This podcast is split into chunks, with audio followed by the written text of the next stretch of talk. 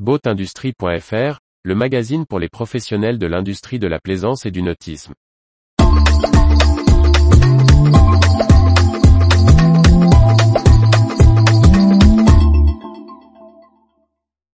États-Unis, Eldorado de la plaisance ou précurseur du retour sur Terre? En plaisance comme ailleurs, les États-Unis peuvent faire figure d'Eldorado pour les entreprises mais le marché américain est également un baromètre intéressant et un outil pour anticiper les tempêtes. Les chiffres du marché de la plaisance des USA donnent le tournis pour un entrepreneur européen.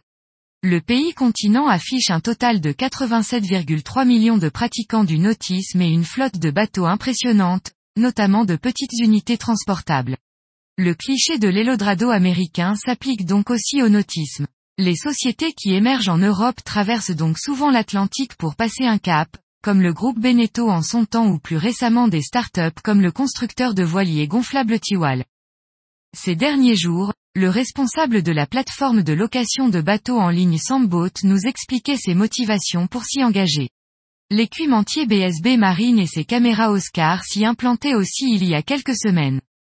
S'il fait rêver, le marché américain peut-il être observé comme révélateur des tendances mondiales? Alors que la National Marine Manufacturée Association a publié des chiffres montrant un retour au niveau de vente de bateaux à moteur pré-Covid, chacun y gardera au minimum un œil attentif.